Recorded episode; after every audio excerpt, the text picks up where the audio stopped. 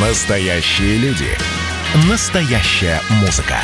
Настоящие новости. Радио «Комсомольская правда». Радио про настоящее. 97,2 FM. эм. Как дела, Россия? Ватсап-страна! Мы продолжаем прямой эфир. Радио «Комсомольская правда». Важная оперативная информация. Чем живет Россия, о чем говорит страна, какие темы обсуждаются. Обсуждается, в частности, тема банкротств.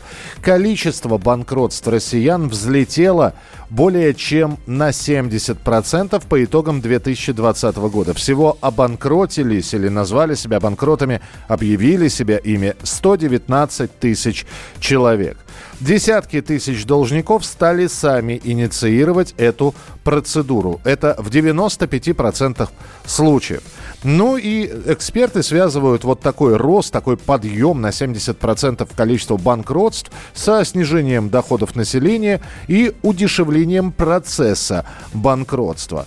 Правда, после того, как человек объявляет себя банкротом, он сталкивается, ну, с такой э, реалией, что это не значит объявил себя банкротом, и всем, кому я должен, всем прощаю. Нет, отдавать все равно придется. Юрист, эксперт по банкротству физических лиц Вячеслав Курилин с нами на прямой связи. Вячеслав, здравствуйте.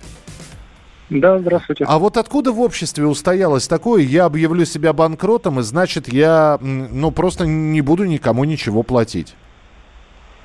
На самом деле, хотелось бы пару э, слов сказать про цифры. Взрывного роста нет. Каждый год об этом информация поступает. С 2016 года ежегодно количество банкротов растет на 70-80%.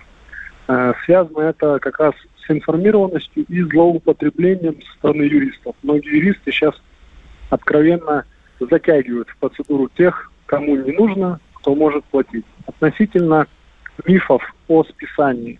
В реальности, если человек действительно э, потерял работу или что-то со здоровьем у него, то возможна ситуация, когда долг будет списан.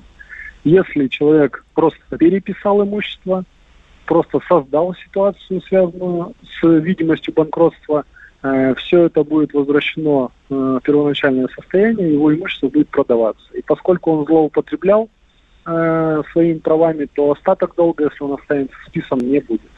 А скажите, пожалуйста, насколько часто суд принимает решение в пользу должника? То есть, когда задолженность списывается перед банками, перед другими юридическими и физическими лицами? Ну, если можно в процентах, так, чтобы мы понимали.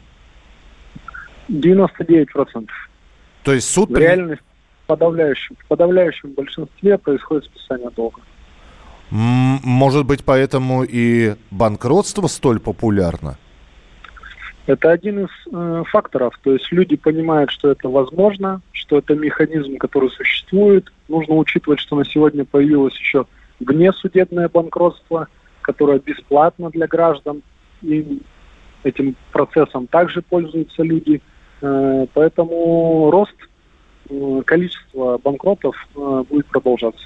А, тогда вопрос. Вот если мы говорим про банкротство физических лиц, это люди, которые, которые набрали кредитов. Кто эти люди? Они, они пытались открыть э, какой-то ИП и прогорели? Или это обычные люди, которые просто вот брали кредит для того, чтобы погасить один кредит, потом брали второй, чтобы погасить предыдущие два? Есть несколько групп. Одна из групп это действительно те, кто в свое время еще, может быть, в 2005 и так далее, воспользовались картами, не зная, как ими пользоваться, иными продуктами, и просто в последующем набирали, набирали, пытаясь выкарабкаться. Это одна история. Э, большая группа людей, которые были поручителями. Сейчас люди уже более осознанно к этому подходят. А какое-то время назад поручительства раздавались направо и налево. И человек через годы узнавал, что, оказывается, у него огромный долг. Э, также, к сожалению, э, большая группа людей, которые столкнулись с микрофинансовыми компаниями. Э, когда люди брали незначительные суммы, если это было значительное время назад, то эти долги вырастали часто сотни тысяч и до миллионов. Поэтому не всегда могут вернуть. Ну и, конечно, факторы потери дохода, либо фактор, связанный со здоровьем. Это тоже присутствует, когда у человека по той или иной причине нет возможности возвращать это связано, допустим, с потерей э, работы или со здоровьем, и он используют этот механизм. Угу. А банки сейчас э, более тщательно проверяют клиентов, выдавая им кредиты. Ведь э, когда мы говорим про банкротство и про закредитованность, но слушайте, и здесь, конечно, возникает вопрос к банковским организациям. Друзья, но если вы проверите историю, вы посмотрите, у человека 5 кредитов, вы ему шестой предлагаете. Э, и хочется спросить, а вы чем думаете? То есть человек да, вряд ли сможет его отдать. Такие вопросы и возникают. Ладно, если пятый, шестой. Иногда возникает ситуация, когда тридцатый выдают и на что-то рассчитывают. Э, в этом плане, э, к сожалению, банковская система не всегда сама способна регулировать себя, и Центробанк э, активно вмешивается и создает дополнительные условия для того, чтобы кредитные учреждения все-таки оценивали платежеспособность, кредитоспособность должников и перекладывать эту ответственность на людей не всегда корректно. То есть человек, он э, на него влияет и реклама, и в целом э, система жизни такого потребления.